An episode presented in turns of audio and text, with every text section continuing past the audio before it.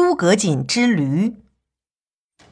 三国时期，诸葛亮及其兄诸葛瑾、从弟诸葛诞各自辅佐蜀、吴、魏，兄弟三人具有利才，而以诸葛亮为最，诸葛瑾次之，诸葛诞又次之。故时人说，蜀国得到了诸葛兄弟中的龙，吴国得到了其中的虎，魏国得到的是其中的狗。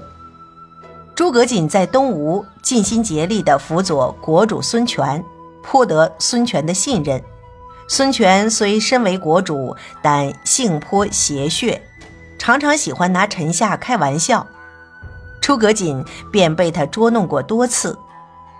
一次，孙权设宴招待文武官员，诸葛瑾带着儿子诸葛恪一块赴宴。在宴会上，大家猜拳行令。酒兴正浓，突然孙权看到了诸葛瑾那张长脸，眨眨眼，便来了主意。只见他喝了一声：“来人呐，给我牵头驴子上来！”众人知道国主又要开玩笑了，不知这回摊到谁的头上，于是都屏住呼吸，瞪大眼睛望着。驴子牵上来了，孙权对群臣说：“你们看。”这驴脸像不像诸葛瑾的脸啊？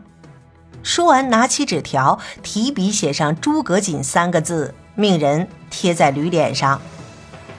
众人看看诸葛瑾那张长脸，又望望驴脸，不禁哄堂大笑。忠厚老实的诸葛瑾不好意思地低下头，窘得满脸通红。这时，有位少年站起来，走到孙权面前说。皇上，可不可以给我一支笔，让我在纸上加两个字？孙权点头同意了。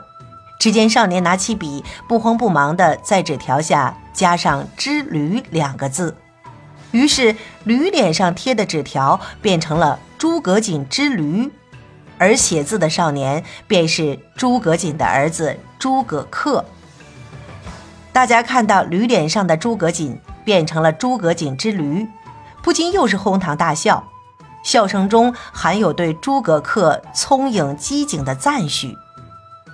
孙权并没有生气，相反从心里喜欢上了这位少年，当场便将驴子赏赐给诸葛恪。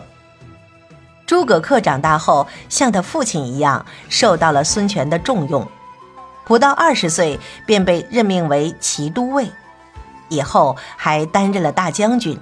成了吴国重臣。